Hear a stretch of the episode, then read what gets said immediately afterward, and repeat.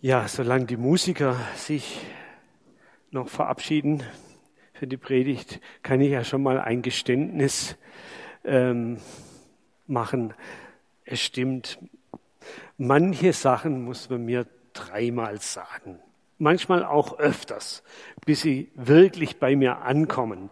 Wer mich kennt, der kann das bestätigen. Ich bin nicht der allerbeste Zuhörer. Kapieren oder sogar lernen, das geht oft nicht aufs erste Mal. Oft braucht es eine Wiederholung. Und Wiederholungen gibt es auch, wir haben das gerade gesehen, bei dem Lied von dem Petrus in der Bibel immer wieder. Dreimal hat er Jesus verleugnet, dreimal hat er hinterher äh, bekundet, dass er Jesus liebt. Und manche Sachen müssen sich wiederholen und wiederholen sich auch im Glauben und in der Bibel, einfach weil es ums Lernen geht. Auch der Schreiber des Lukas-Evangeliums und der Apostelgeschichte wiederholt gern wichtige Dinge. Zum Beispiel den Text, um den es heute gehen soll. Apostelgeschichte 11. Der steht fast gleich ein Kapitel davor, Apostelgeschichte 10, und Ralf hat letzte Woche darüber gepredigt. Letzten Sonntag ging es um eine sehr tiefgreifende persönliche Lernerfahrung von Simon Petrus, dem Jünger von Jesus.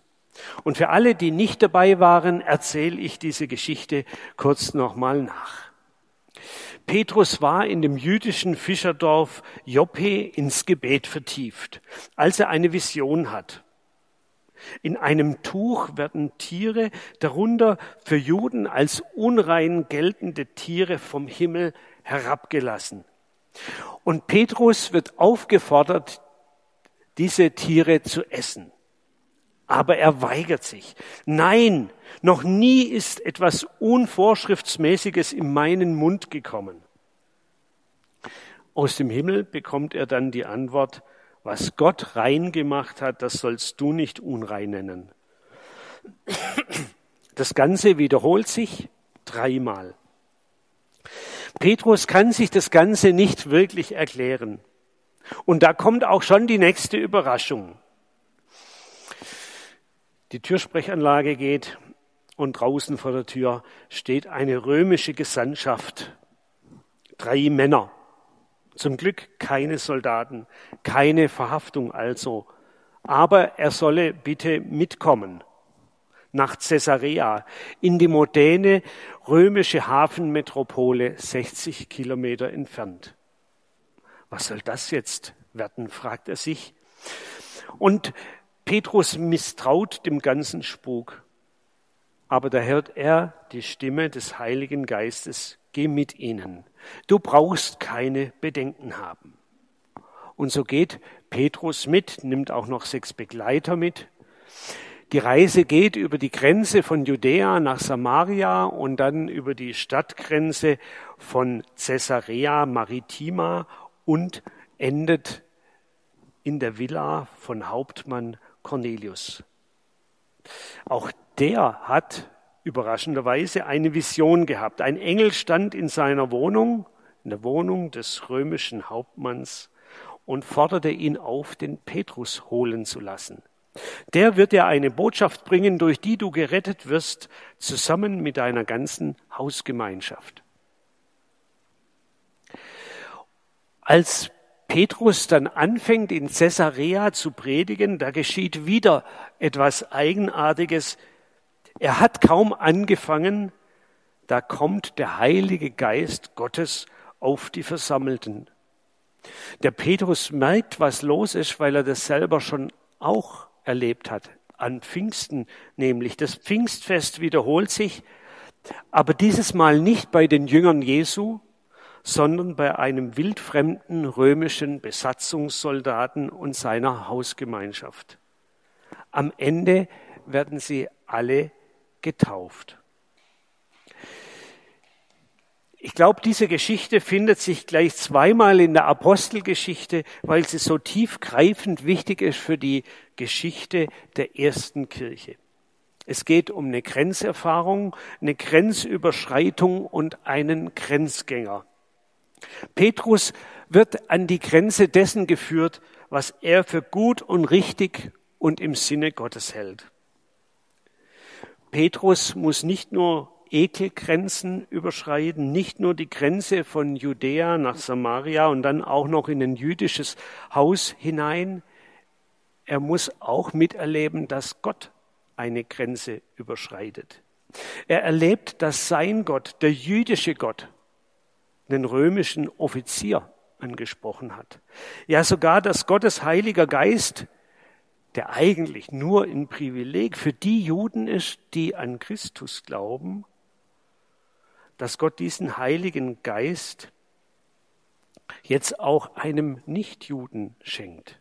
Menschen, die Jesus nie gesehen haben, die null Ahnung haben von Reinheit und Vorschriften, von Gebeten und Opfern in der Torah und im ganzen Judentum. Und er kapiert in diesem Moment, in diesem Geschehen, was Gott ihm zeigen will. Jetzt begreife ich wirklich, dass Gott nicht auf die Person sieht. Wer ihn ehrt und das tut, was vor ihm recht ist, den nimmt Gott an, ganz gleich aus welchem Volk er stammt. Petrus springt an diesem Tag über seinen Schatten und er lernt seine Lektion. Und er freut sich dann heftig mit seinen neuen Glaubensgeschwistern und wird ab diesem Tag zu einem Grenzgänger zwischen jüdischen und nichtjüdischen Christen. Aber zu Hause in Jerusalem, da guckt man ziemlich skeptisch und misstrauisch auf das Ganze, vorwurfsvoll. Du bist zu den Unbeschnittenen gegangen und hast mit ihnen gegessen. Das ist doch verboten, wird ihm vorgeworfen. Und Petrus muss sich rechtfertigen, erklären, und das tut er auch. Er erzählt diese ganze Geschichte, die ich gerade erzählt habe. Und auch darin, in diesem Erzählen, scheint Gott irgendwie am Wirken zu sein. Am Schluss dieser Geschichte heißt es, als die Apostel und die anderen das hörten, beruhigten sie sich. Sie priesen Gott und sie sagten, Gott hat nun auch Menschen aus den anderen Völkern ermöglicht, ihr Leben zu ändern. So können sie alle zum wahren Leben finden. Das Christentum ist ab diesem Tag nicht länger eine Sekte im Judentum, sondern ein Glaubensangebot für Menschen aus aller Welt. Da findet sowas wie eine Grenzöffnung statt. Und es ist die Geburtsstunde der weltweiten Christenheit. Ohne diese Geschichte die gar nicht so bekannt ist. Ohne das Handeln Gottes, ohne das Ja von Petrus und der ersten Gemeinde wären wir heute vielleicht alle keine Christen. Ich glaube, diese Geschichte hat einige Aspekte, die auch für uns heute interessant und wichtig sein können. Und ich will euch vier Punkte nennen über Gott und dann jeweils auch Konsequenzen für uns als Glaubende und als Kirche daraus ableiten. Der erste Punkt, Gott ist anders, als wir denken und als wir glauben. Die Glaubensvorstellungen von Petrus und von den anderen Aposteln waren aus zweierlei Quellen gespeist. Das eine, ihre ganz persönlichen Gotteserfahrungen, Jesuserfahrungen, das, was sie mit ihm erlebt haben. Und das Zweite, die Kultur, die Tradition, die Theologie des Judentums, die sie ein Leben lang kennengelernt haben. Auch unser Glaube heute hier hat zwei Quellen. Gotteserfahrungen, die wir gemacht haben mit Gott und die theologische Prägung, in der wir den Glauben kennengelernt haben und alle Lehraussagen, die es da gibt. Petrus hat erlebt, dass Gott anders geurteilt hat und anders gehandelt hat, als er das seither für richtig gehalten hat und verstanden hat. Uns kann heute das Gleiche passieren. Es kann sein, dass es in unserem Glauben auch eine Fehlerquote gibt, falsche Vorstellungen, falsche Prioritäten. Und dass wir unsere Theologie von Gott korrigieren lassen müssen. Lasst uns keine Anhänger starrer Dogmen und Glaubensüberzeugungen sein, sondern lasst uns lernende, hörende, veränderungsbereite Schüler, Nachfolger von Jesus sein. Und freuen wir uns, wenn Gott unsere kleinkarierten Vorstellungen korrigiert, auch wenn es vielleicht schwerfällt. Ich freue mich, dass sich mein Glaube immer noch weiterentwickelt und verändert. Das Zweite, Gott ist ein aktiver Gott, der deutlich macht, was er will. Wenn ihr diese Geschichte vielleicht daheim lest, Apostelgeschichte 11, dann merkt ihr schnell, dass die Geschichte nur deshalb vorangeht, weil Gott etwas tut in dieser Geschichte. Gott ist aktiv. Der Heilige Geist redet, ein Engel erscheint und Petrus und Cornelius die reagieren einfach nur. Sie tun nur, was Gott sie anweist. Dadurch geschieht das Neue, das Gute. Petrus und Cornelius waren Menschen, die zu Gott hin offen waren und die auf ihn gehört haben. Und das sollen wir auch sein. Wobei ich auch weiß, Engel, Visionen, die Stimme Gottes, All das kennen wir viel, viel besser aus biblischen Geschichten als aus unserem eigenen Leben. Gott redet vielleicht anders zu uns heute, vielleicht oft durch Bibeltexte oder durch Predigten oder Bücher oder was weiß ich. Aber ich glaube, Gott kann und will uns ansprechen. Er kann uns deutlich machen, was er will. Lasst uns damit rechnen, dass Gott unser Alltagsleben unterbricht und dann und wann in unser Leben hineinspricht und uns zeigt, was für uns dran sein soll. Das dritte, Gott ist ein missionarischer Gott. In dieser Geschichte wird deutlich, Gott will mit dem Evangelium alle Menschen erreichen, nicht nur die üblichen Verdächtigen. Gott ist nicht damit zufrieden, dass es in Jerusalem eine Gruppe von zwölf Jesus-Begeisterten gibt. Überall will er Menschen ansprechen, will er Glauben wecken, überall will er seinen Geist geben. Überall möchte er Menschen herein, hineinholen in die Beziehung zu ihm selber. Wir denken, glaube ich, oft weniger missionarisch. Wir sind vielleicht wie jene ersten Christen in Jerusalem. Wir denken, Gott, Gott ist bei den Menschen, die so sind, wie wir sind. Das reicht. Die meisten Kirchengemeinden und Freikirchen bilden eine halbwegs abgeschlossene Subkultur der Gleichgesinnten, die meistens nicht nur ihr Glaube, sondern auch ihr Bildungsniveau, ihr Milieu, ihre Werte, ihre Beziehungsnetze und anderes miteinander verbindet. Dort unter dieser gemeindlichen Käseglocke kennt man sich gut, da fühlt man sich auch wohl und damit ist man auch zufrieden.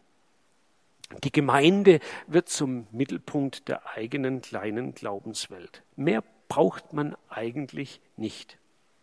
Andere und womöglich andersartige Menschen sind da eher eine Gefahr für das gemeindliche Idyll. Aber Gott ist eben nicht nur der Gott der Kirchgänger.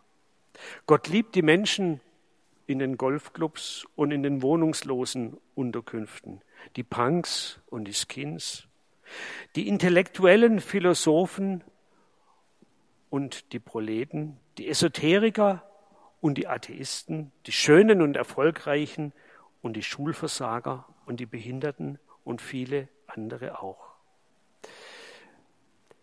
Meine Frage an euch, können und wollen wir das glauben? und gut finden. Dass Gott auch dorthin kommen will.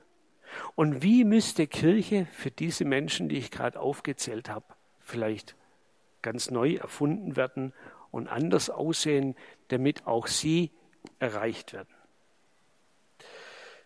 Mein letzter Punkt, Gott will, dass wir mitmachen. Ich habe es gerade schon gesagt, Gott hat die Initiative in dieser Geschichte, aber er hat Menschen aufgefordert, mitzumachen. Der Cornelius musste seine Boten schicken. Der Petrus musste nach Caesarea gehen. Ich glaube, dass Gott auch uns auf die Beine bringen will, dass er will, dass wir mitmachen bei seinen Initiativen, bei seiner Mission, alle Menschen mit seiner Liebe zu erreichen. Gott will, dass wir mitmachen und auch die sogenannten Kirchenfernmilieus erreichen. Und wenn wir, mit, wenn wir Jesus hinterher mitgehen auf dem Weg zu den Menschen, müssen wir vielleicht auch die eine oder andere Ekelschranke hinter uns lassen, müssen vielleicht Vorurteile ablegen. Aber wir können dann auch dort erleben, was der Petrus erlebt hat, dass Gott schon dort ist, schon was vorbereitet hat bei den Menschen, bei denen wir eine Nähe zu Gott eigentlich kaum erwarten würden. Und wir können miterleben, wie Gott Menschen gut tut, wie sein Geist sie berührt und verändert, wie heilsames und erfüllendes an Menschen und in unserer Welt geschieht. Und dabei sind wir aufgerufen, mitzumachen und diesen Menschen Gottes Liebe zu bringen. Und wenn das dann alles passiert, und Menschen da gläubig werden und das für sie eine Hilfe ist und sie dankbar sind, dann werden wir vielleicht auch angesteckt, so wie die Gemeinde in Jerusalem und haben Grund, Gott zu loben und zu ehren für das, was er tut. Soweit meine Gedanken zu diesem Predigttext. Jetzt haben wir zwei Lieder, die haben auch was mit diesem Aufbruch, von dem ich gerade geredet habe, von dieser Bereitschaft, mit Gott mitzugehen, zu tun. Und sie haben auch was damit zu tun, dass wir manchmal eine Erweiterung unseres Herzens brauchen. Wem jetzt nicht nach Singen ist, aber der vielleicht hier ein Gebetsanliegen mitgebracht hat, wo, wo es ihm eine Hilfe wäre, das auszusprechen und mit jemandem darüber zu beten, der kann das auch tun. Die Anne und die Bettina sind bereit zu beten. Steht mal kurz auf. Sie gehen gleich rüber auf die Paulussaal-Empore und sind dort. Und wenn jemand drin ist, dann ist die Tür zu, dann kann man einfach draußen warten. Sie machen dann wieder auf, wenn Sie frei und bereit sind.